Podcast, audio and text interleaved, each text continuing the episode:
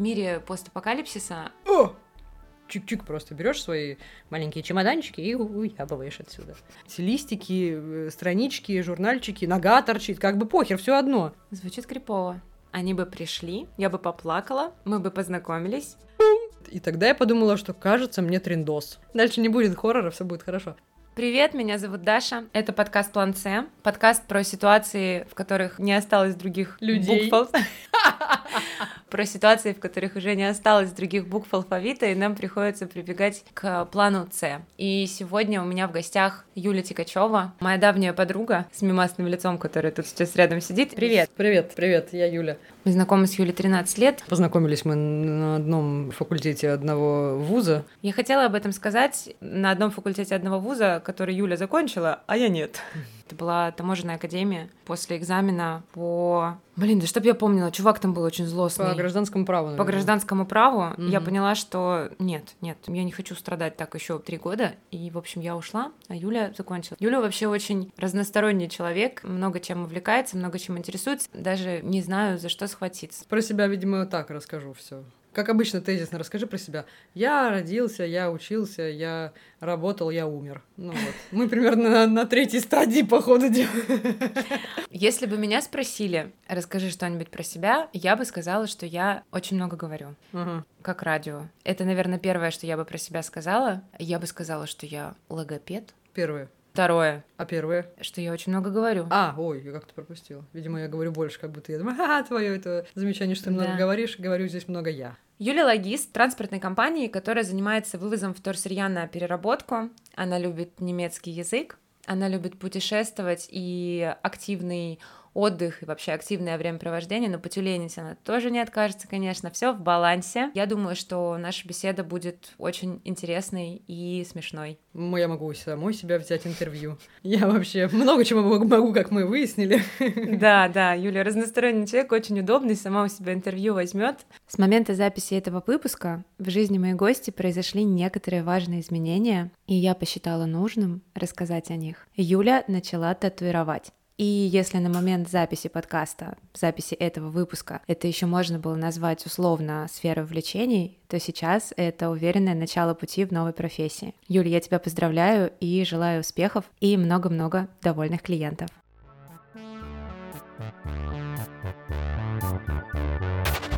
Дорогие слушатели, в этом выпуске я к вам с дисклеймером. Несмотря на то, что во вводной части уже прозвучало, что все будет хорошо, просьба впечатлительных и тревожных, в особенности родителей, позаботиться о себе и пропустить часть нашего диалога с 3 минуты 35 секунды по 14 минуту во избежание прибавления поводов для переживаний. Также в ходе беседы нами упоминаются запрещенные вещества, к которым я, ведущая и моя гостья относимся крайне отрицательно. Надеемся, что и вы тоже. Берегите свое физическое и ментальное здоровье. И приятного вам прослушивания.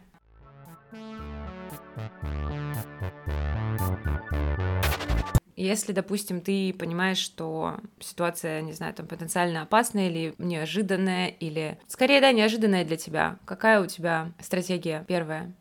Бей, беги, замри. Подстройся. Первая замри, Мгм. вторая беги. Если бежать невозможно, то третья бей. А что там подстраиваться? Ну, это только если совсем фаталити, как в меня в детстве, по ходу дела.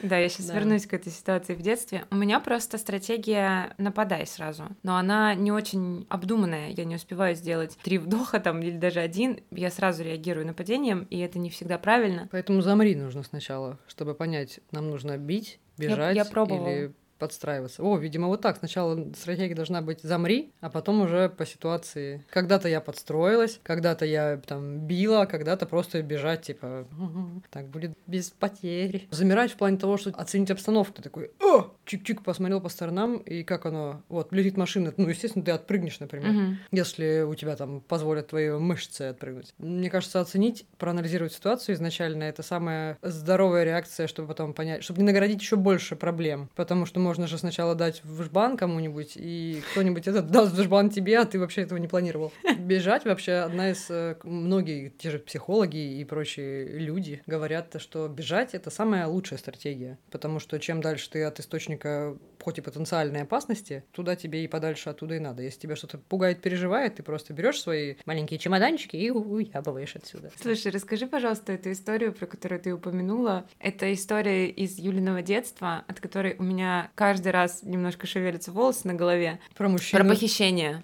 Да. Про похищение. Про, э, слава богу, неудавшееся похищение. Да, в общем, было мне, кстати, я все время путаюсь в показаниях, потому что я не помню, видимо, мой мозг что-то стер в плане данных. Я не помню, сколько мне было лет, то ли ближе к 7, к 6, к 8, то ли 10-12, то есть у меня какие-то разнятся показания, я не помню. Но, наверное, было поменьше все таки потому что я сидела в песочнице во дворе и э, игралась там в эти все горшочки, пирожки, вот это вот все мы варили там э, шоколад из торфа и прочая пижня. Вот, в результате я почему-то поняла, что я одна была во дворе, я жила на пятом этаже, и родители, соответственно, там на кухне, а я вот тут во дворе, и, в общем-то, все очень близко. Так мы все и тусили, все раньше во дворах так тусили. В какой-то момент я понимаю, что ко мне подходит мужчина, тоже какой-то чуть пробел. Далее э, я осознаю, что он меня как мешок картошки вот так вот переваливает через плечо, ну, типа там, как ковер. И такой, и несет, и несет. А у нас там такая речка Унтернийская, не буду называть ее истинное название в наших краях. Маленькая речушка с мостиком, и, значит, нужно спуститься под гору, перейти мостик, подняться в гору, а дальше кусты, мини-лес и гаражи, и, в общем, это тупик, финиш. И он, значит, меня несет как ковер,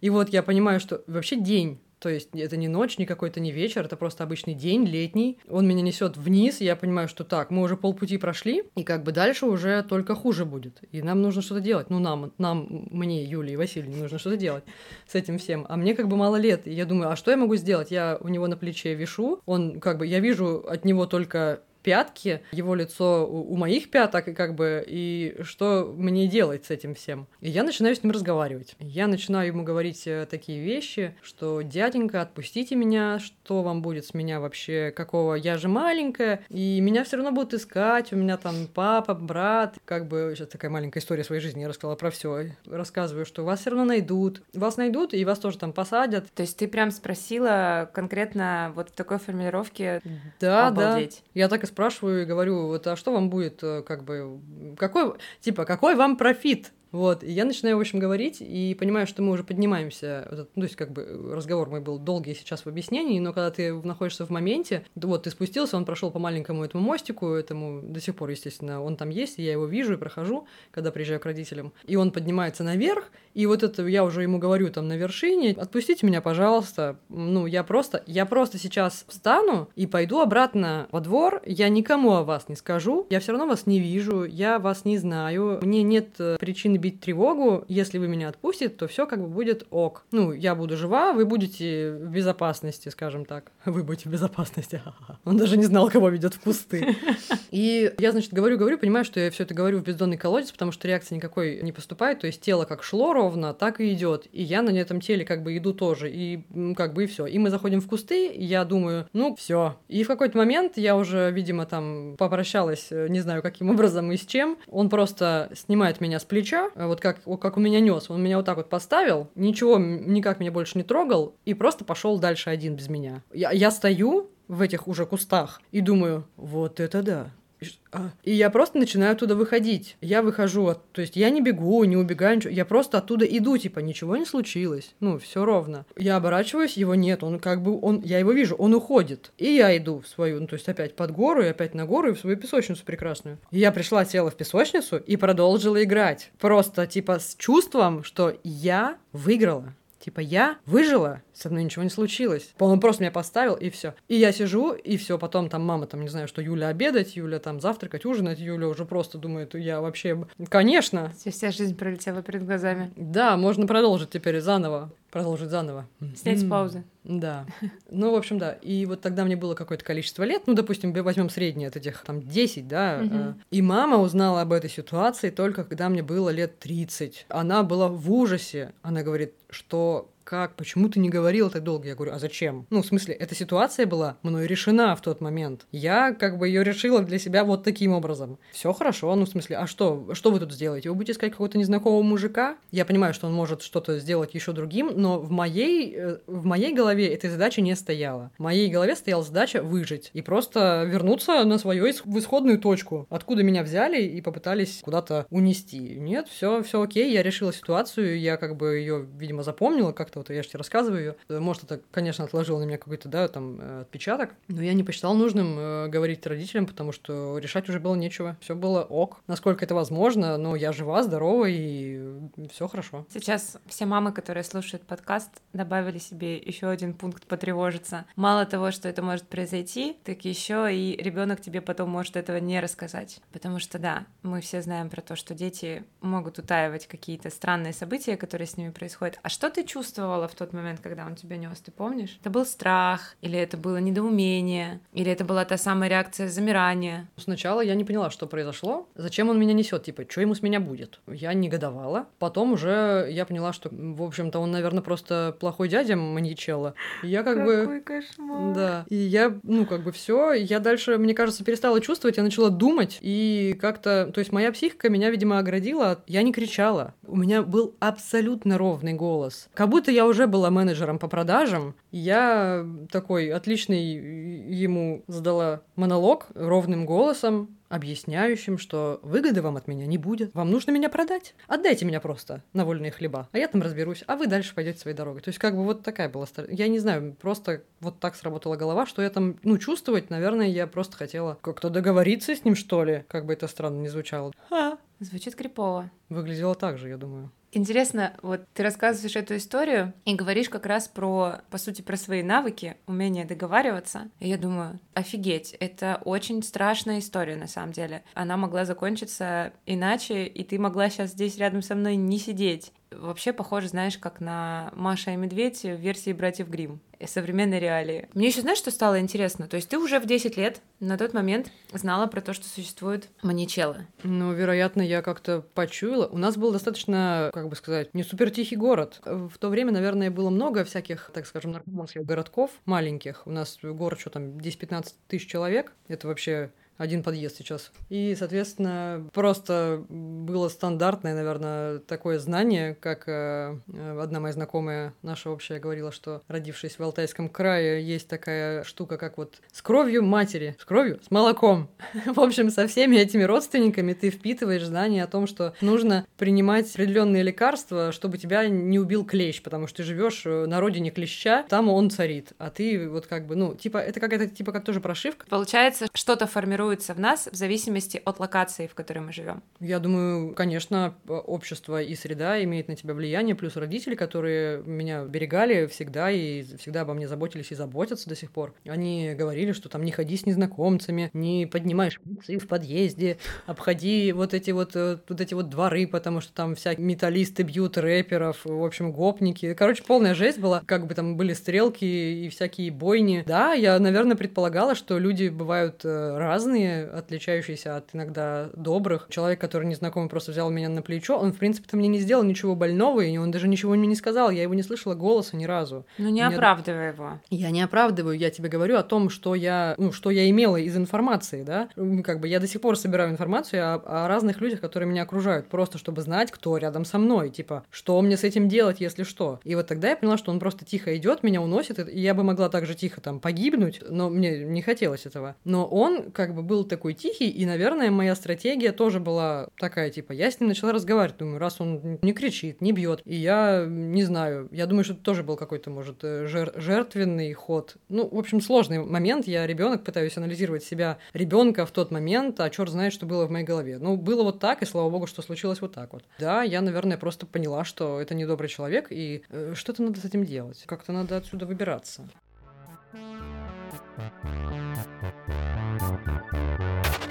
Ты говоришь про то, что тебя учили не подбирать шприцы, не ходить в какие-то места, где рамсят металлисты с рэперами. У меня из предостережений от моих родителей было быть аккуратной с газом, не трогать бездомных собак. Все. А, Мне кажется, я жила в каком-то очень идеалистическом мире, пока я была маленькая. И, видимо, у нас ничего не происходило. Либо они понимали, что я какая-то супер разумная. Не знаю, что со мной такого не может произойти, и я не буду разговаривать с незнакомыми людьми. может, на улицу не выходила? Нет, выходила. Нет, я, я, я выходила, но я была достаточно домашним ребенком, но я выходила на улицу. Нет, я не могу сказать, что я сидела постоянно дома. Просто почему-то вот таких моментов, как металлисты с рэперами, или там еще какие-то, да, субкультуры, которые могут между собой конфликтовать. Или, например, наркоманы. Мне в жизни про это не говорили. Я сейчас подумала о том, что действительно у каждого человека, у каждого ребенка свой какой-то пул наставлений от родителей, и у меня он очень маленький. Правда, меня... Ну, про газ мне тоже говорили, что не Я стоит просто- там форки, там вот это вот все нюхать. То есть это тоже было, потому что у нас взорвалось два дома, или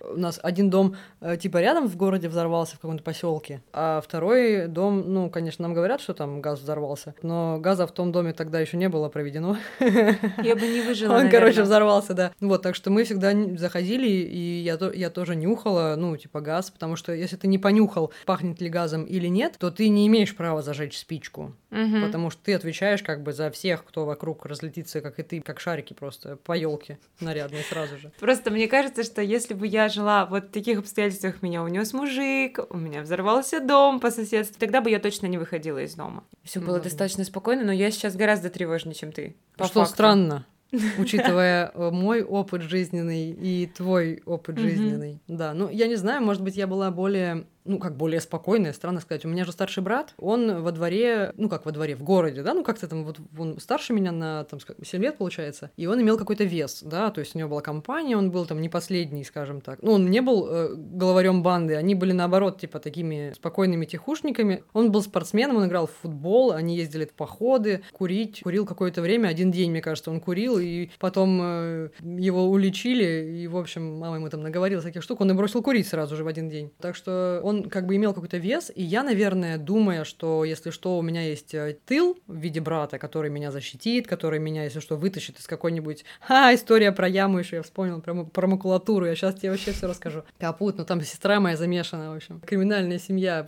Шучу, конечно, нет. Вот, и я, наверное, думала, что брат меня спасет, ну, если что. Но я никогда не лезла на рожон, типа, ха, у меня есть брат, я вам сейчас всем покажу, тогда ну-ка молчать, вы все челять. Вот, такого, конечно, не было, просто я внутри себя, наверное, была чуть спокойнее, что у меня есть папа за плечами, да, крепкий, большой папа, сильный, хороший, и брат, поэтому я была спокойнее, наверное, так. А потом уже я, видимо, потеряла какие-то границы, знаешь, типа, ну, там Фрейд говорил, что у нас есть инстинкт выживания и инстинкт смерти. И вот, наверное, инстинкт выживания у меня был в детстве, а потом по- полетел инстинкт смерти, и я как бы на этих санях, в общем-то, прокатилась, и слава богу, Калия меня вывела, что мы с тобой сегодня записываем подкаст, и я рассказываю тебе все эти истории в ржачном контексте, а не в том нуаре, который мог бы быть, но его не случилось, слава богу.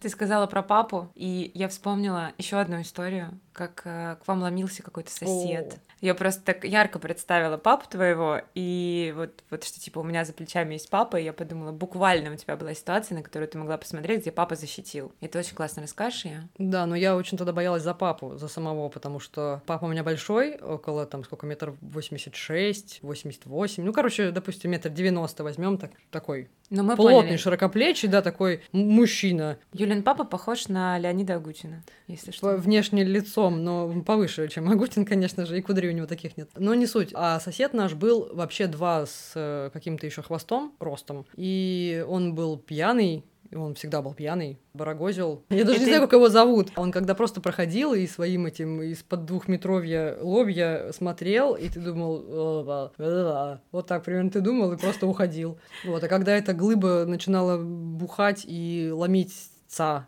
к нам в квартиру однажды, я не знаю, что, на что надеялся мой папа, как, как будто как и я, знаешь, вот надеяться на какое-то чудо. Он ему говорит, Вася, открой дверь, и мой папа подходит и открывает дверь. Я думаю, мама кричит с кухни, типа, Вася, ты что делаешь? Я вообще в шоке, а папа открывает дверь, поговорить он решил, понимаешь? Вот как, как я, ты. ну, естественно, конечно, только он амбалище пьяный и говорит, выходи, я сейчас тебя тут это, и он открывает дверь и хочет ему что-то донести. Ну, это, ну, вообще, конечно, может быть, и, ве- и равные силы, учитывая, что я разговаривала с маньяком в 10 лет. Короче, в результате папа мой закрыл, ну, сумел закрыть дверь обратно и сказал, что я сейчас его выйду, вообще вырублю. Мама, конечно же, его останавливала. Я билась просто в углу э, где-то в комнате и просто говорил, папа, никуда не ходи, потому что я подумала, что если мы потеряем папу, то вообще все будет потеряно. Ну, как же так, папа это вот, вот та самая защитная Фундамент. стена, да. Но папа мой взял молоток Дальше не будет хоррора, все будет хорошо. Он взял молоток просто на всякий случай, если вдруг он прорвется в дом, да, и он стоял у двери с молотком, с закрытой дверью,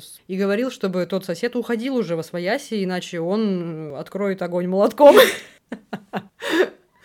Вот. Короче, да. Ну а что делать? В результате сосед, наверное, как у него горло, наверное, там просохло, он решил его смочить и свалил в свою хату. И папа мой тоже успокоился, но, конечно, его телепал какой-то еще. У нас всех там телепало, но все окей. И после этого сосед, по-моему, даже и не. Ну, то есть он бухал, но больше не подходил к нам, потому что, может быть, может быть, папа когда-то к нему еще подошел в трезвом уме и сказал, что если я тебя еще раз увижу, потому что он видел, как испугана я, как испугана мама. Брата тогда не было, по-моему, он учился. Может быть, он что-то ему сказал. Я же не знаю всех моментов их взрослой жизни, что он больше не подходил. Подумал подумала, что у вас вообще очень интересный семейный подряд. Папа, который стреляет молотком, мама, которая могла бы зашутить соседа до смерти, и Юля, которая стояла бы и договаривалась. Не знаю про брата, но просто с мамой твоей знакома лично. Брат у нас в нашей в нашем стаде. А что он бы делал, как ты думаешь? Он бы, не знаю, может, песни под гитару бы пел. Или писал стихи, я не знаю. Но это уже на его усмотрение, он такой тоже разносторонне развитый. Абсурдность реакции тоже вводит э, человека, который нападает, в некоторое недоумение. Поэтому если шутить и писать стихи и играть на гитаре, это как в сериале Играть «Мир, дружба, жвачка». Помнишь, в первом сезоне, когда они торговали на рынке, Надя, мама, привела мужа своего да, торговать. Да. Он ходил в таком картонной такой штуке с женским бельем. Ага. И когда напали на рынок, там группировка, которая была, он начал читать стихи, и они его в итоге бросили. Он читал стихи Маяковского. Как это, как потому что, потому что он понимал, что физически он не может им ответить никак, и он решил использовать... Что, что есть? Тот навык, который у него есть. Я знаю стихи, я, я их помню, я вообще-то человек, который работает в университете, преподает литературу, вот, это как раз, э, мне кажется, очень хороший момент. Воспользоваться тем, что ты умеешь. Да. Чем ты обладаешь. И, да, и это очень нестандартный подход. Это как раз-таки план С, мне кажется. Это такой, знаешь, это, это как будто план С, это нечто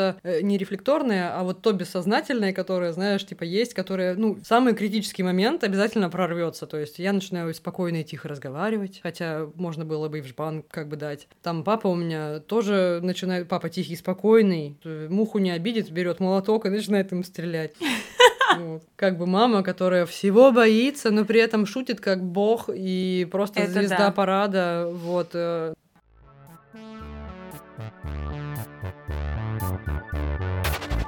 Ты упомянула про какой-то случай, связанный с твоей сестрой и ямой. Это что за кодовое название? Ну, это не совсем яма, э, как в земле. Это была яма в куче макулатуры. Тогда было модно сдавать бутылки стеклянные. Не знаю, алюминиевые мы не сдавали, мы сдавали стекло. И также сдавали макулатуру. Но, в принципе, сейчас картон достаточно при... Как это называется? При при пределе, короче, картон. Он очень стоит нормально, у кого его много, в общем-то, сдают, ну, в общем, собирают макулатуру. Как ты думаешь, исходя из того, что ты рассказываешь про макулатуру, поможет ли нам раздельный сбор мусора приостановить глобальное потепление и вообще загрязнение нашей планеты? Внезапный вопрос, как я люблю. Поможет ли сбор, сбор макулатуры? В том числе сбор макулатуры. Ну, раздельный сбор, по сути. Раздельный сбор. Наверное, он может как-то смягчить ситуацию. Но я, я не знаю, я учитывая, что я работаю в как бы экосфере некоторым образом, я единственный такой не очень родивый сотрудник, который по касательной. Э, не, не, как это сказать? Я разделяю э, частично, то есть не все как бы, может быть, было хорошо, но какой-то вклад в общее дело, вот в это вот, вот это все прекрасное праздное дело я вношу. Угу.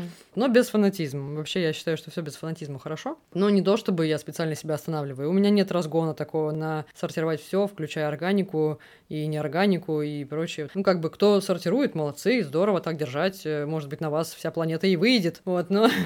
Ну, так вот, история про макулатуру. Да, ту самую. В общем, моя сестра со своими подружками, они тогда были э, тоже юны, мне было, наверное, лет 8, а им, наверное, лет 15, и они, значит, с подружками пошли что-то там макулатурить, вот, и взяли меня с собой, потому что я э, в семье была вот тот самый последний ребенок юный, который не пришей никуда рукав. И мне нужно было взять туда и сюда и взять, и хочешь, не хочешь, ты и возьмешь ее, и вот, и меня брали.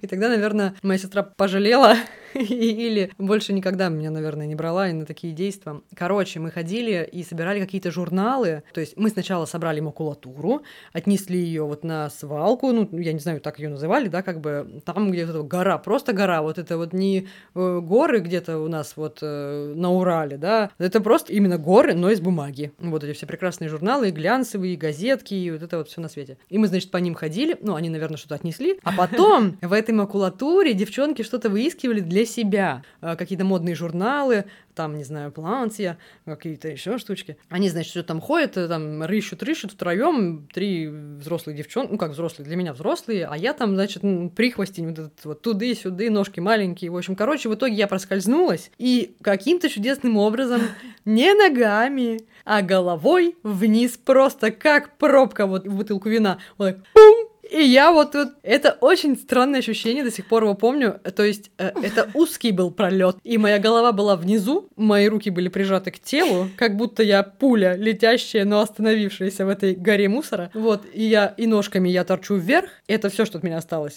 А как бы голова-то в макул, ну там, вот в, бу- в бумагах в этих, и я, значит, там помогите, спасите. Гула не слышно, девчонки далеко ходят. И тогда я подумала, что кажется мне трендос. И я сейчас погибну головой в макулатуру. Ре невозможное ощущение. Сейчас я тоже говорю об этом со смехом, но тогда я точно помню, было ощущение полной безвыходности и беспомощности, потому что еще и физическая скованность была. То есть, если у мужика на плече я висела как ковер с э, развязанный, да, ну просто я вешу, почему бы и не прокатиться на мужике. А тут я была как бы макулатурой стиснута полностью физически, как бы клаустрофобии вроде тогда неизвестно было мне о ней. И я, значит, вот это вот шест, который в макулатуре, и пытается кричать. А кричать как, если я сама пробка?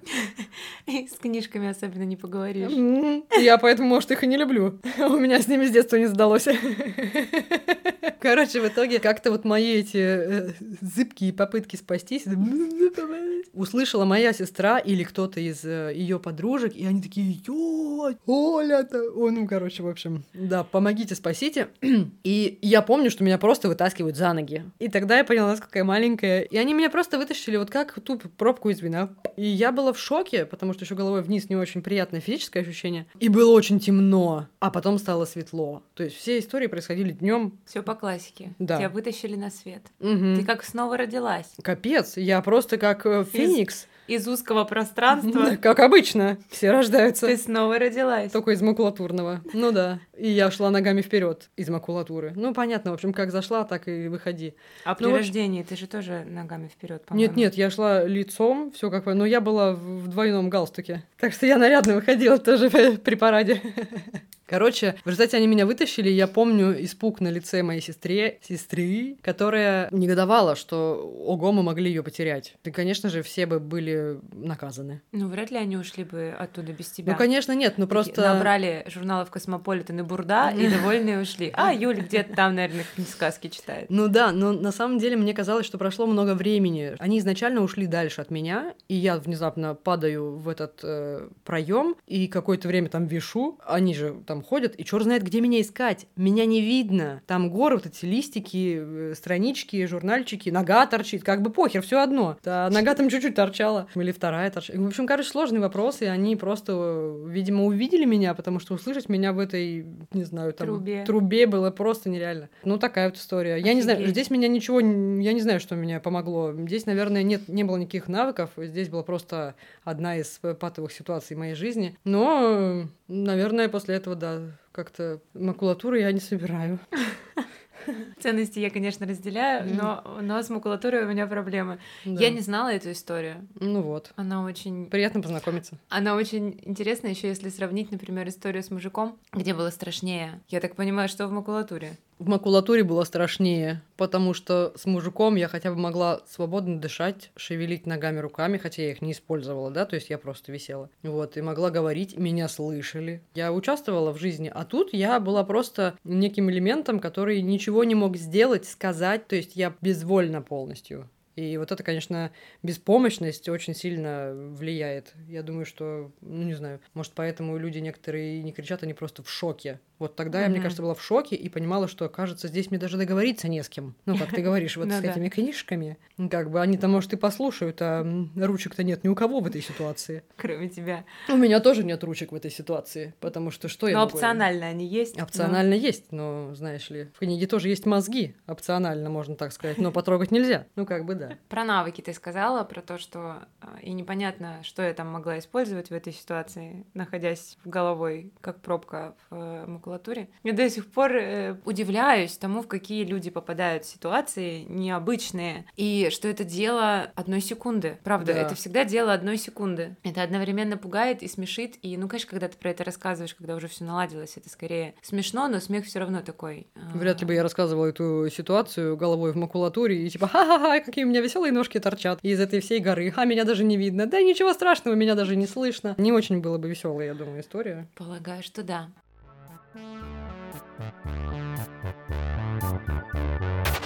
Ты сказала про навыки, про то, что непонятно было, какие там навыки вообще можно использовать. И, типа, вот ситуация, в которой ты ничего не можешь.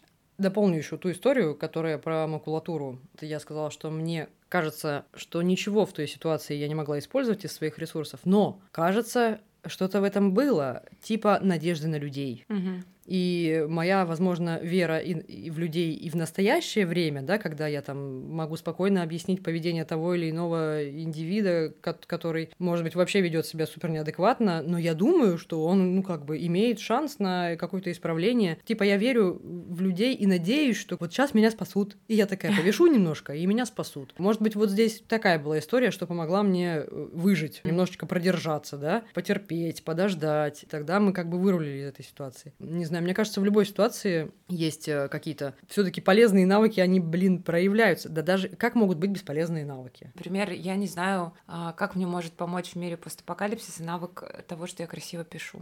А, постапокалипсис? Ну, давай не постапокалипсис. Вообще, в какой-либо критической ситуации, как мне может помочь каллиграфия? Ты можешь отвлечь внимание человека на эту красоту. Не знаю. Ну, надо ситуацию... Я как будто понимаю, и я транслирую как раз-таки здесь мысль о том, что любой навык, даже бесполезный, не является таковым, потому что мы не знаем, в какой ситуации, как его можно будет приложить. Это как продолжение темы, что невозможно подстелить соломку. Если бы было возможно, скорее всего, нам было бы очень скучно жить по факту. Но что делать с каллиграфией, я до сих пор себе представить не могу, если честно. Правда, это никак не вяжется в моей голове с чем-то, куда я могу это применить, но я точно знаю, что можно. Мне даже кажется, что можно сказать чуть иначе, не полезные и бесполезные навыки, а ну, навыки просто навыки, они есть, но эти навыки могут сработать или не сработать, или по-разному сработать в разных ситуациях. То есть тут нельзя сказать, что твой навык каллиграфии бесполезный. Это просто навык, угу. который когда-то в какой-то определенной ситуации, да, он обязательно сработает. Ну, типа того, просто все зависит еще от второй стороны, куда ты это употребишь. Естественно, если мне нужно перепрыгнуть э, с одной скалы на другую, да, то я буду использовать навык своих, не знаю, там, сильных ног, разбежаться, примерно знаешь физику,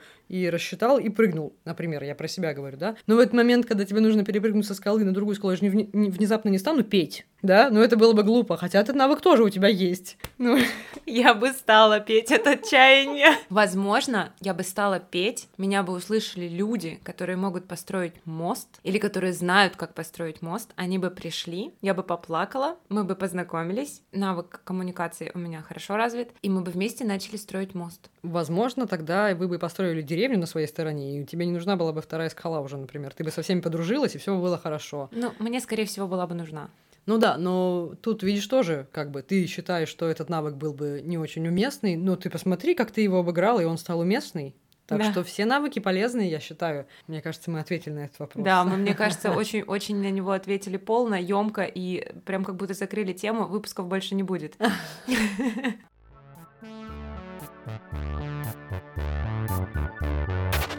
А бесполезные навыки какие-то есть у тебя? Расскажи, пожалуйста. Я просто знаю один. Как? Мой бесполезный навык? Бесполезный в кавычках. Мы помним, что каждый да, навык... все навыки есть навыки. Да, так или иначе полезные. Я знаю один, точно. Но я знаю не один, но один первый сразу приходит в голову. Ну давай, пали контору. Ну это дельфин, который сделал человека пластику. Блин, а представляешь, этот навык когда-нибудь э, спасет меня? Да, можно, там, если ты умеешь кричать чайкой или там уткой, можно отвлечь кого-то, ну, там, зверя или охотника, э, начав издавать эти звуки. Вот Юля умеет делать дельфина. Я очень люблю, когда она это делает, но не факт, что мы это услышим. Вот она сейчас как будто онемела вообще, она превратилась обратно в дельфина. Обратно в дельфину Юлю, Юля в дельфина и так далее. На, на качелях эмоциональных. Да, может быть, она нам делает кружочек в Телеграме. Угу. После выпуска я дам возможность Вероятно. слушателям задать тебе какие-то вопросы, и ты сможешь просто ответить в Телеграме кружочком или текстовым сообщением. О, с радостью. Да, вот, может быть, ты там сделаешь нам дельфина. Может быть, и сделаю. Может быть, что-то еще вот из, из такого. Из дельфина? Из дельфиньего мира? Нет, не обязательно из дельфиньего, из твоего человеческого, после человека пластики уже э, что-то еще умеешь делать. Ну вот там, я красиво пишу, господи, и как будто после этого я не знаю, что сказать. Что сказать? Но, это, просто... но это не так. Я, дел... я умею делать объемные буквы. Я умею все упорядочивать. О, это факт факт. Я все делаю как просто как будто я сама суперсхема.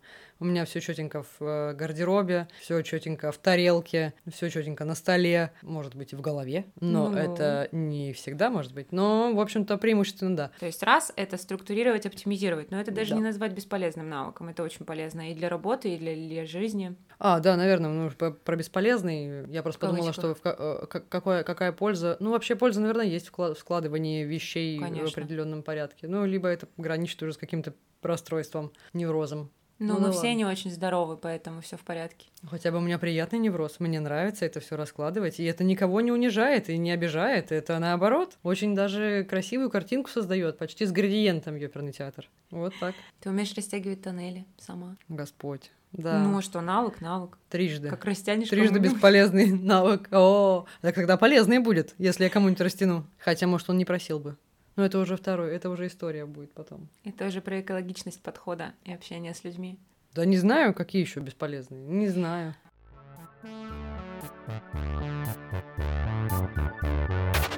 Считаешь ли ты, что ругаться матом это навык? Я могу сказать, что некоторые ругаются матом, как ручеек течет просто. Это искусство из их уст просто выливается. Из меня просто вываливаться может. Вот, в неограниченном даже иногда количестве мне становится стыдно, но это если поток настроения, эмоций, то тут уже берите и ешьте. А тут, да, наверное. Ну, все хорошо в меру. Я считаю, что все хорошо в меру если рассматривать культуру мата именно как культуру и как навык, то, соответственно, ты просто учишься понимать, когда он уместен, когда он неуместен. Но я еще поднимала такую тему, что некоторым людям не мешало бы научиться иногда использовать мат, потому что есть э, некоторая табуированность воспитания и прочее. И я согласна со всем этим. Ты не будешь, не знаю, там в школе кричать матом, например, даже когда ты разговариваешь по телефону со взрослым человеком. Но некоторым людям как будто нужно перестать стыдиться того, что они иногда его используют, и это входит все в понятие культура мат. Ну, некоторым да, некоторым лучше бы завалить уже. Некоторым бы да. Но это когда на мате люди разговаривают, буквально. И mm. это не про историю про ручеек, которую ты рассказала. Ну, да, это да. немножко другое. Хорошо. Давай еще попробуем повспоминать твои бесполезные в кавычках навыки. Я поставила Юлю в тупик. Да я даже не знаю. Мой главный навык это пока что выживать. Выживание мой навык. Самый полезный навык в жизни, потому что самое страшное в жизни, самое смертельное в жизни это смерть. Все. Хочу ее избежать, отдалить потрясающее, что вот тоже мы говорили и смотрю на свою жизнь, и она местами апокалиптична, и ты сейчас тоже говоришь, мой главный навык — это выживать. Ну, в смысле, я в хорошем плане, я там не, не волочусь по асфальту, выживая там и стираясь, и возобновляясь. Ну, как бы, да, в, судя по моим историям, спасибо, что живой.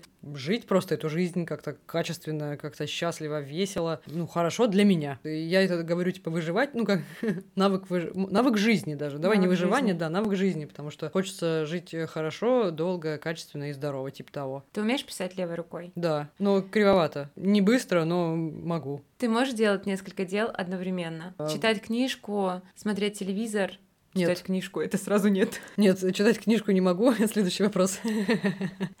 Давай другое. Например, убираться, смотреть телевизор и параллельно отвечать кому-нибудь в телефоне на сообщения. Убираться, отвечать на сообщения и слушать музыку — это практически очень частая моя схема. Ну, и, и смотреть и убираться, то есть, в смысле, если это не нагружает мой мозг, учитывая, что при уборке я его, наоборот, расслабляю, вот, то да, наверное, могу. А сразу каких-то важных, может быть, супер супер важных, четких дел, наверное, не очень получится. Ну, хотя, не знаю, вроде как все получалось пока. А дел много делалось.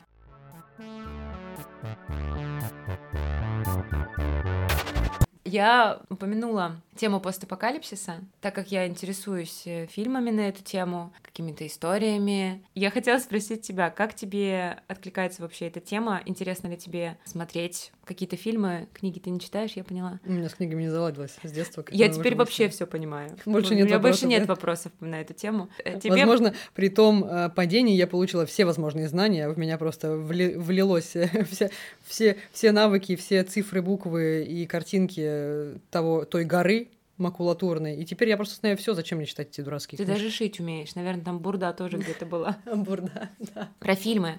Смотришь ли ты какие-то фильмы? Если что-то интересненькое, может быть, ты хотел бы что-нибудь обсудить? Э, Фильмы, конечно же, смотрю очень много. В большей степени люблю фантастические. Фантастика, они не просто апокалиптические, Научные, в общем, какие-то. Ну, какие-то, да, более-менее к научной фантастике, да. Ну, либо, я даже не знаю, ну, я про супергероев тоже люблю фильмы. Мне они кажутся достаточно фантастическими. Ну, то есть они скорее нереалистичные, а вот всякие будущие времена с э, роботами и прочими программами мне кажутся вполне реальными и уже, возможно, происходящими там частично где-то как-то, ну, не так явно, как в тех э, фильмах. Но про постапокалипсис, типа зомби, мне не, не очень интересно, потому что мне... Я просто смешно. Ну, я не люблю такой, такой жанр, да. Про выживание, да, очень нравится. Ну что реалистичнее для тебя? Зомби, вирус, войны или там, не знаю, разрушение озонового слоя? Все, кроме зомби.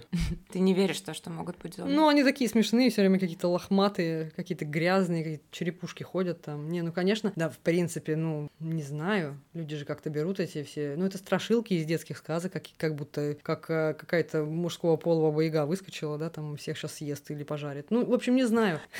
Я не знаю, как бы к зомби, но просто я почему-то к зомби не отношусь серьезно.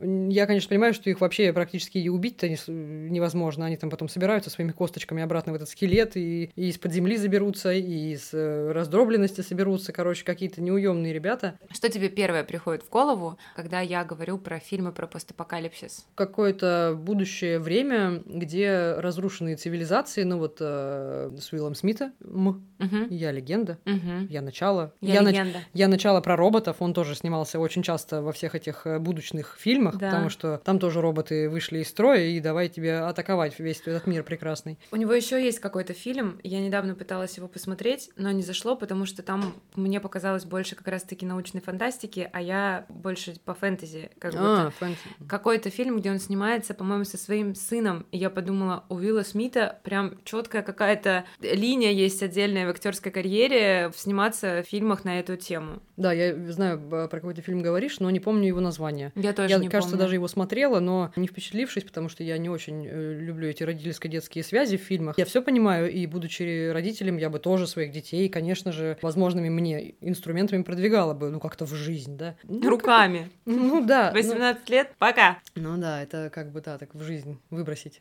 ну как, вы- ну попробуй выброси сына Уилла Смита в жизнь. Ну куда он упадет? На пуховое одеяло? Куда он упадет? В Мальдивские острова? Не обесценивай сложности медийных Ладно. личностей. Хорошо. Извините. У них там свои проблемы. Вот, а, так вот, значит, про- я вспоминаю всегда всякие постапокалиптические э, ка- картинки в виде разрушенных цивилизаций. Например, мой любимый фильм «Матрица».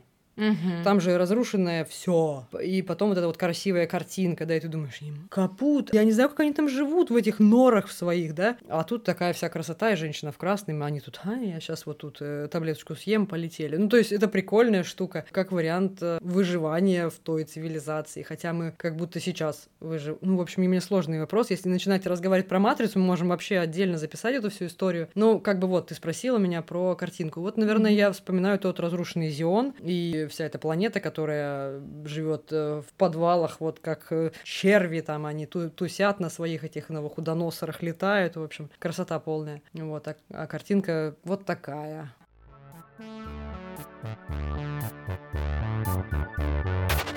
Я хочу тебя спросить, подтвердить или, ну, может быть, ты подтвердишь, может, опровергнешь, может, что-то свое скажешь. Мне кажется, что в мире постапокалипсиса выживут в основном технари или медики, или люди, как я говорю, которые умеют собрать рацию. Согласна ли ты с моим этим утверждением? Почему мне так кажется? Потому что в мире постапокалипсиса важно связываться с другими людьми без телефона, а значит, рация — это важно. А я не бум-бум вообще в этой сфере. Я могу только в эту рацию поговорить. А если не будет никаких людей, с кем ты будешь связываться, и на кой черт тебе рация? Поэтому я и говорю, что я не выживу, скорее всего.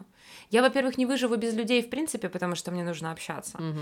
Образно говоря, может быть и да, но я одичаю люто, это для меня очень важная история. Главный вопрос в том, что согласна ли ты с тем, что в большинстве выживут технари и врачи? Или это просто очевидная, но ничем не подкрепляемая теория?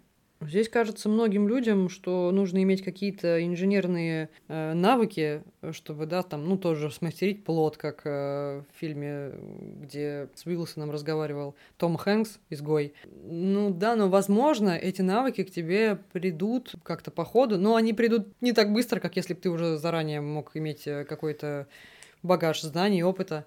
А технарь что? Ну хорошо, айтишник попадет тебе, и что он? Ну хорошо, он смастерил рацию, и все, а его потом где-нибудь еще подкусили, и все, а что ему эта рация? На могилку положат. Технарь и быстро бегать. Например.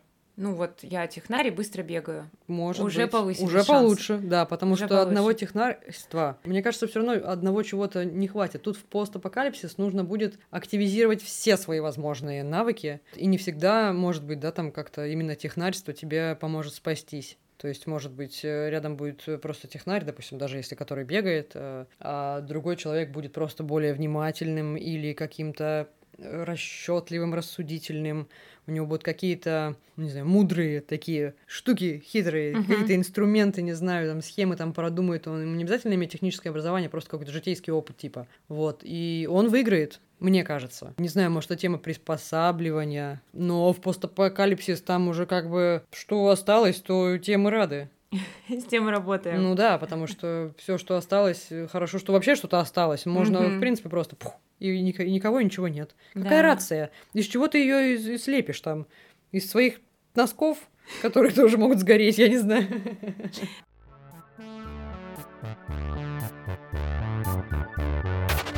Хотела у тебя спросить про ситуации, которые бывали в жизни у каждого человека, взрослого, осознанного, к сожалению, у некоторых детей тоже, но они там совсем практически ни на что не могут влиять, а мы уже взрослые и можем. Когда нет денег, а держаться как-то надо. Вопрос заключается в том, как обычно ты себя ведешь в таких ситуациях, какие стадии ты переживаешь. Вспоминая студенческие годы, денег было нет, просто их не было. Мне помогали родители, я просто училась, и мне давали 2000 рублей в месяц, по-моему, что-то типа того, да.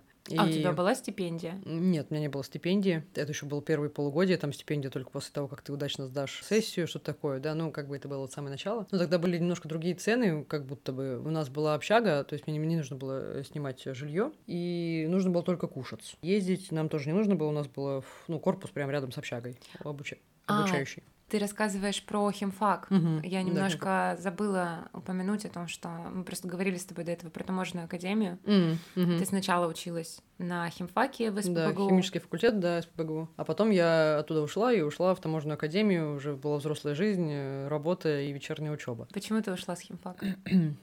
Ошиблась деревом. Поясни, пожалуйста. подумала, что это мое. Кажется, я э, переоценила все вокруг и себя в том числе, и э, всю эту сферу. Поняла, что я немножечко не заинтересована как псих. Как нужно быть заинтересованному психу в этой сфере. Ну Вот. Ну, как-то болеть своим делом. Я не болела этим делом и ушла. Сложно было принимать решение о том, что ты оставляешь университет и, по сути, остаешься пока в плавающем состоянии? Или ты сразу знала, что ты пойдешь Томашку? Нет, я была в полной дыре, скажем так, эмоциональной. Не знала вообще, во-первых, как принять это решение, как сказать об этом родителям, как вообще принять эту всю меняющуюся дико резко реальность. Были конфликты, меня там не поддержал, не понял брат, родители тоже были в шоке, ну как так? Бюджет из ПБГУ, это же вообще и как уходить. Ну, я понимаю, что как бы, ну, просто я не вывожу по разным параметрам. И все, да. И потом уже было принято решение непосредственно с папой, что это будет таможенная академия. Папа помог. Вот, ну и, собственно, да, учась на первом курсе этого прекрасного факультета, мне нужно было как-то выживать. Я не работала, мне нужно было только учиться, вот только учиться и что-то кушать. Ну, как моя стратегия? Да, ты спросила. Стратегия, когда денег нет. Экономить то, то, что хотя бы есть, и как-то, не знаю, распределять чуть ли не 2000 рублей, делить на 30 дней и понять, сколько ты можешь в день потратить, чтобы не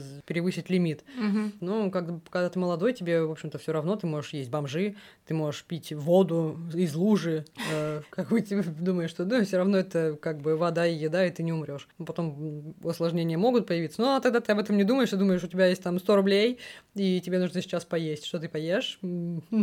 Лужу из воды. Вот, ну, в общем, типа того. Ну, как-то просто я, ну, дальше, дальше, дальше, если рассуждать про ситуации в жизни, когда денег могло бы не быть, ну, или там внезапно это увольнение, или какие-то еще изменения, там, не знаю, переезды, много нужно на квартиру съемную, ты как бы поджимаешься чуть-чуть и думаешь, как бы сейчас, вот в данный момент, это как типа остановиться, подумать, проанализировать, и потом нужно что-то делать. Естественно, искать всю работу, получше, повыше, что-то делать, но в самом начале это опять-таки анализировать ситуацию, понять, что вот сейчас, в настоящем моменте, что мы можем сделать, чтобы просто морально сохраниться, физически сохраниться, а дальше уже понять, там, что мы можем сделать. Ну, типа того. Ответил на твой вопрос, да? Да, учитывая то, что ты сказала, что в более осознанном возрасте ты пришла к тактике стремления к смерти по Фрейду, то очень интересен твой подход проанализировать и двигаться дальше.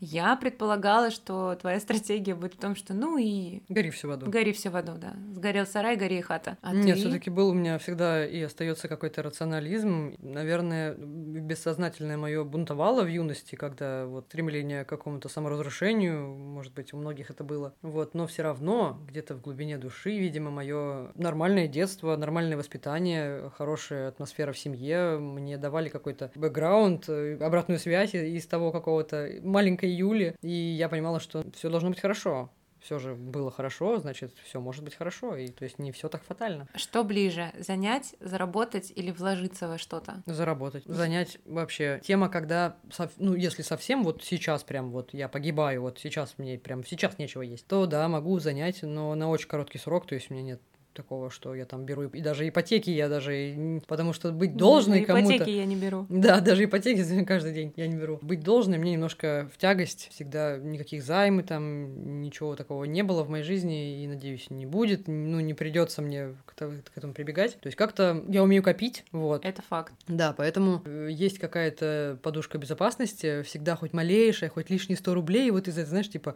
из плана ты выбиваешься, ну, там иногда, да, превыш... превышаешь, иногда там по меньше потратил. И вот этот вот плюсик, который остался, думаешь, ага, и он-то меня и спасет потом. Ну вот как бы и так вот по, по ниточке, по ниточке мы вот такое полотно наткали. Вот как-то так, наверное. Вот такая у меня стратегия. Тоже ведь э, навык мой копить, он как мой план на возможный С на будущее. Ну да, да. Типа того. Вообще я сейчас подумала о том, что тебе можно не бояться на самом деле брать какие-то кредиты и ипотеки не в формате того, что набирать их, да, много, а в формате брать их для необходимого улучшения качества жизни, потому что у тебя действительно сформирована финансовая грамотность. Ты гораздо более финансово грамотна, чем я, например. У меня деньги утекают, вот так mm. у меня происходит с деньгами. Не то чтобы я совсем ими не знала, как распоряжаться, но явно я в этом слабее, чем ты, и я только что поняла, что то, что ты воспринимаешь как я буду должна, на самом деле, мне кажется, может даться тебе гораздо легче, чем ты это видишь. Но окей, это твоя личная стратегия поведения, общения со, со всякими этими залоговыми обязательствами.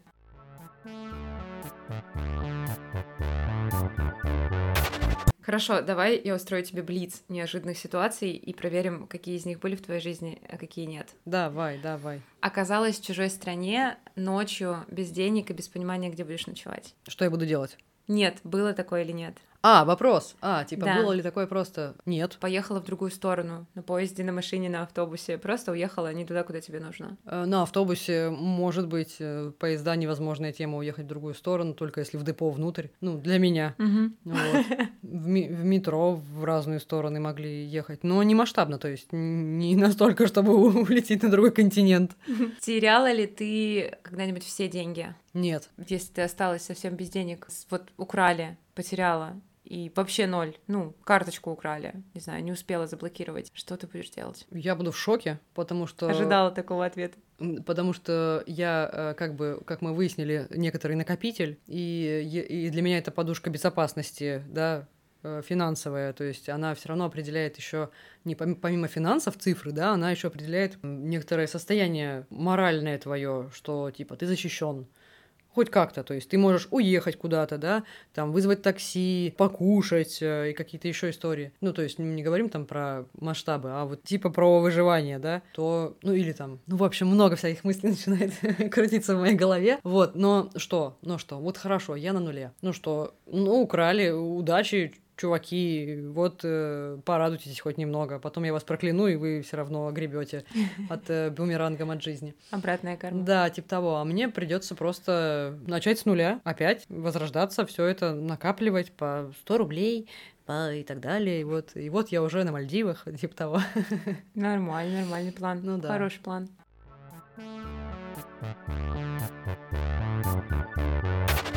Когда я у тебя спросила про то, оказывалась ли ты в чужой стране без денег и без понимания, где ты будешь ночевать, я вспомнила, что в такой ситуации были мы с тобой вдвоем, только с деньгами, не то чтобы с большими, но тем не менее. Mm-hmm. Это была приграничная зона Таиланда. Это очень смешно и очень сложно сейчас сдержаться и не заржать просто в микрофон. Мы были в Сангай... Сангай-Калок. Сангай-Калок. Пограничный город. С эм, Малайзией. Да, исповедовали там... Э, ислам. Ислам, да, и были тайские мусульмане какой-то. Мы приехали поздно вечером, и мы действительно не знали, где мы будем сегодня ночевать. И когда я вспоминаю те хостелы, которые мы смотрели в процессе поиска. А они смотрели на нас? Они буквально смотрели на нас, и там не только комната на нас смотрела, и обитатели тоже ее на нас смотрели. Мы хотели снять комнату уже с животными. Да, и с дыркой в двери. И в тот момент, а я очень жаба, ну, я всегда боюсь, что... Во-первых, я сразу понимаю, что я не могу снять там какой-то шикарный отель, то есть я рассматриваю хостелы. Но когда я увидела те хостелы, которые нам предлагали, я подумала, я сейчас вам отдам все деньги, которые у меня есть, одежду, все, что хотите, забирайте, только, пожалуйста, не здесь. Вот это я очень хорошо помню. Вот Но... моя стратегия, понимаешь? Я была готова просто отдать все, лишь бы только оказаться в безопасном месте и где есть кровать с простынью без дыр и чистой. Но так как у нас не было денег, то тебе не пришлось ничего отдавать. тебе пришлось спать в номере с, на кровати с лежащим полицейским поперек.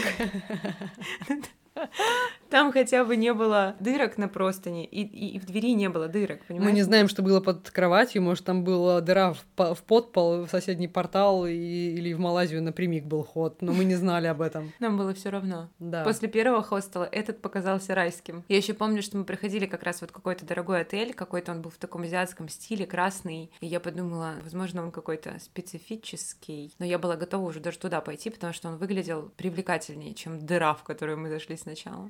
Но учитывая, что там все было э, как будто многодырье везде, просто на каждых углах, и просто этот фасад красный мог бы быть как бы оберточка, и ты заходишь, а там тебя таракан на ресепшене встречает и говорит «А, на твоем непонятном языке, и, а ты без денег и даже не знаешь, что делать, и уходишь в эту вот в ту нору. Ну, свои чувства я помню в тот момент. А что было с тобой? Я была готова все отдать, лишь бы только оказаться в безопасном месте и лечь на кровати, а не на обочине у дороги.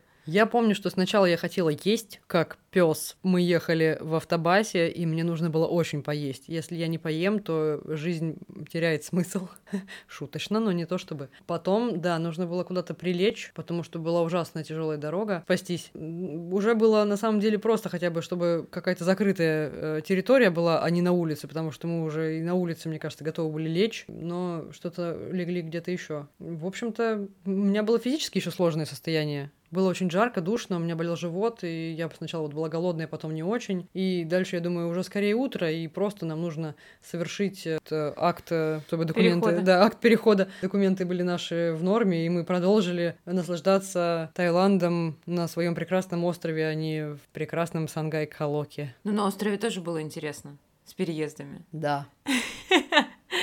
Мы наслаждались, но не всегда, скажем так. Было сколько у нас переездов? Три? Четыре? Ты меня прокляла Четыре, тогда, да, ты сказала, потому что, что твоя карма, это не моя карма переездов. Ты какая-то была тогда кочевническая мышь, и вообще и, и все это перекли... Пять переездов за полтора месяца, ну, это вообще, мне кажется, жесть. Да, и сразу можно задать, знаешь, вопрос из Блица. Бывало ли у вас когда-нибудь такое, что вы едете...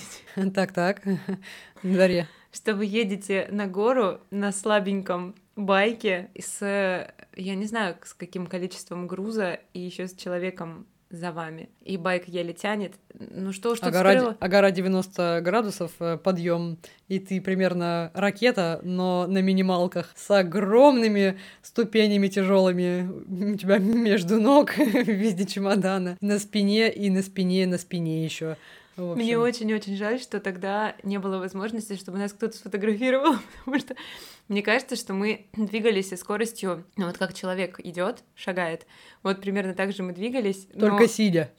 Я бы сказала лежа, потому что ты лежала на руле, а я лежала на тебе, и на мне сверху лежал рюкзак. Учитывая э, гору в 90 градусов, считай, что я стояла. Я шла вверх, как лифт. А мопед был нашим лифтом, только очень медленным. А знаете, что мы делали в тот момент?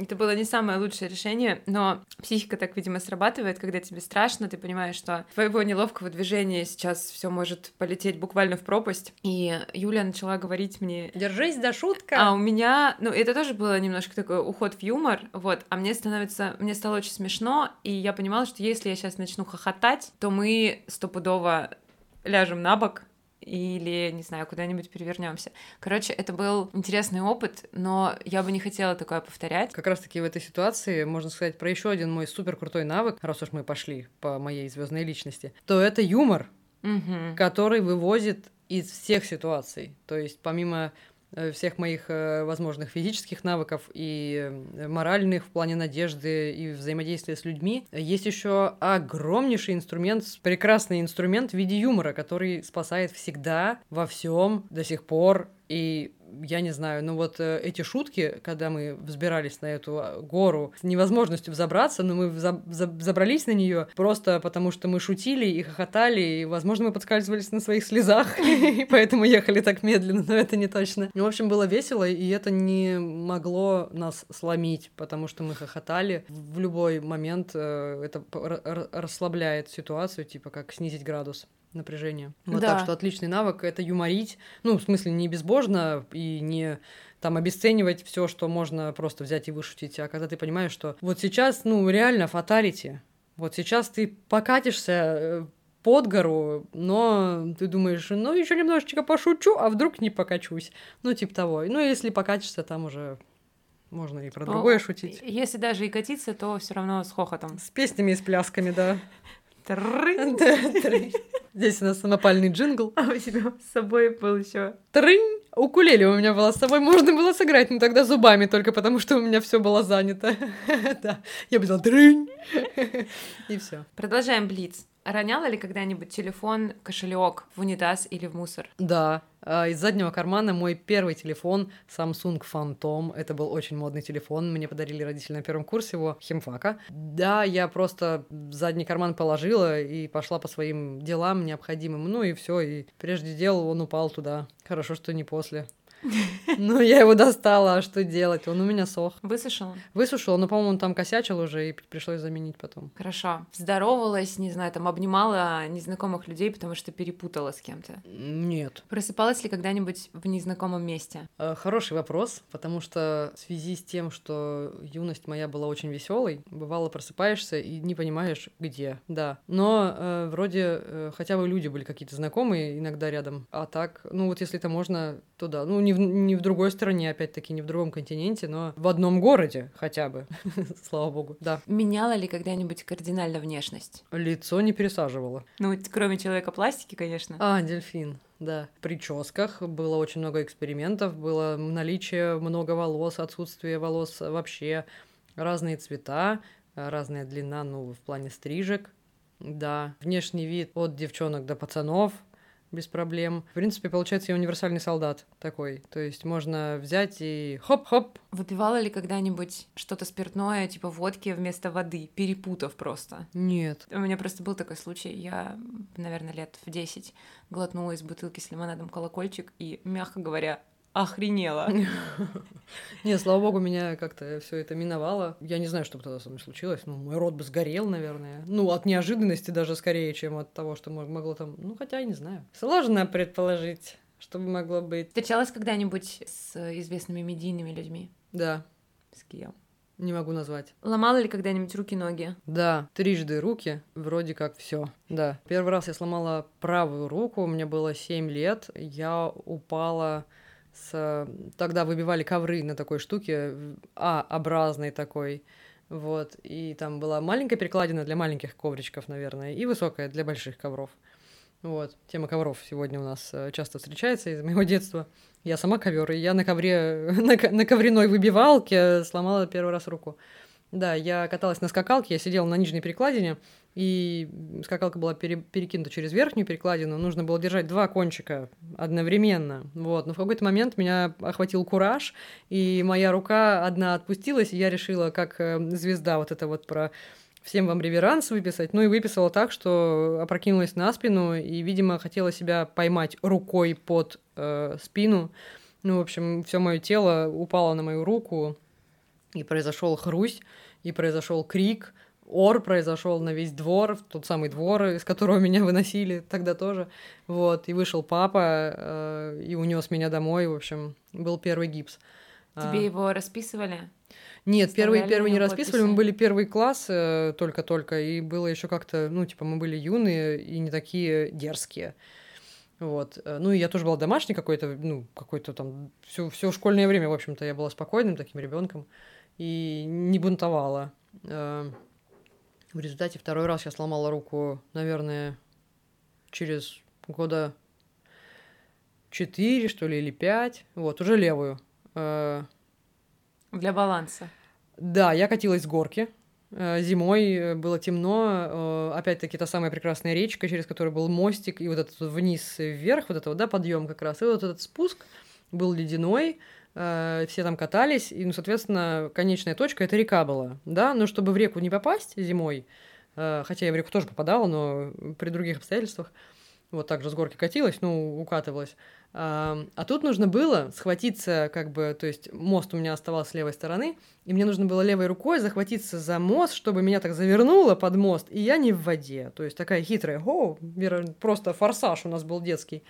И я, значит, еду, а так как я любила, очень люблю гонять э, на всех, э, ну, транспорта, да, там ролики, э, велосипеды, коньки и прочее, и вот я гнала на своей жопе, и так разогналась, что аж с большой скоростью я влетела опять-таки своим телом на левую руку, то есть просто я своим телом опять надавил на свою руку, опять произошел хрусь, но на этом я как бы все-таки в реку не улетела, видимо, моя даже сломанная рука меня все-таки спасла, вот, и был второй гипс. А третий раз гипс был э, на тренировке по баскетболу. Я бежала-бежала, просто упала и неудачно упала, и произошел опять на правую руку э, удар. Вот. Э, и, по-моему, там мы уже что-то расписывали. Но это было уже так чисто. Ну, вроде как все расписывают гипс, мы такие, ну, мы тоже распишем, типа, мы умные. Ну, в общем, без особого энтузиазма, знаете, вот как э, все эти всякие хулиганчики расписывают, они такие прям вообще. Ну, это было как бы для меня как просто по фану. Ну, вроде все расписывают, можно и расписать. Но это не было каким-то важным, э, каким-то важным событием в моей жизни. Вот, да, три раза ломаные руки, остальное вроде как все пока целый, пусть так и остается. Чем чесала под гипсом? Э, наверное, какой-нибудь спицей с уроков трудов. Начесала, да? Немножко, да, я помню это ощущение, очень неприятное, и очень приятно, когда ты снимаешь гипс, ты понимаешь, что, о боже, а рука такая беспомощная, потому что она же была зафиксирована, твои мышцы не работали. Ну, то есть не, на, не нужно было ее держать, потому что я держал гипс.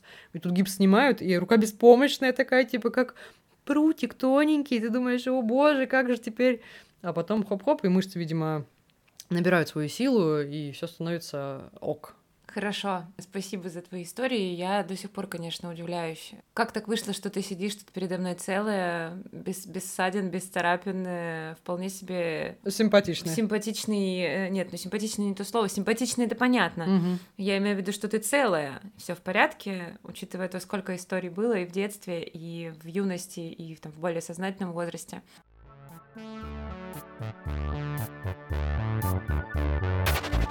Спасибо тебе большое за то, что ты согласилась э, прийти сегодня в гости и поболтать со мной, и мне было очень интересно, несмотря на то, что мы давно знакомы, и как будто какие-то из этих историй я знала очень подробно, а более того, я в них участвовала. Какие-то истории, кстати, история про яму и макулатуру для меня неизвестна. Видите, 13 лет дружбы, а можно узнать все таки что-то новое о человеке. Спасибо за то, что мы с тобой вдвоем в этом опыте записи подкаста. Мне было очень приятно с тобой общаться, и в таком формате тоже. Спасибо тебе, что ты пригласила меня на свой прекрасный подкаст, который, я надеюсь, будет только расти и множиться, развиваться. В общем, я всячески готова поспособствовать этому и в настроенческом ключе, и в техническом ключе, и в физическом ключе, во всяких, в общем, ключах. Мастер ключей вспомнился мне из «Матрицы», опять-таки, конечно. Так что спасибо большое, что задавал крутые вопросы, поностальгировали, где-то иногда истории были не совсем веселые, но, в общем, все равно они были обличены через юмор как-то, да, в позитивном ключе, это ключе, ключе. Спасибо тебе, классные вопросы,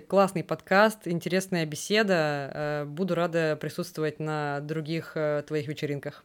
Супер. А теперь мы ждем э, вопросов от слушателей, если какие-то появились у вас, может быть, мы что-то затронули, но э, не углубились в тему, или просто вам что-то интересно узнать про Юлю, задавайте вопросы в Телеграме, она ответит вам либо текстовым сообщением, либо кружочком, там уж как, как настроение у нее будет. А, еще мы ждем дельфинчика. Спасибо за то, что были нашими слушателями. Приглашаю вас на канал подкаста в Телеграме. Подписывайтесь, ссылка будет в описании. И помните, нет бесполезных навыков, и что бы ни случилось, всегда есть план С. Просто он до поры может быть невидим. До встречи!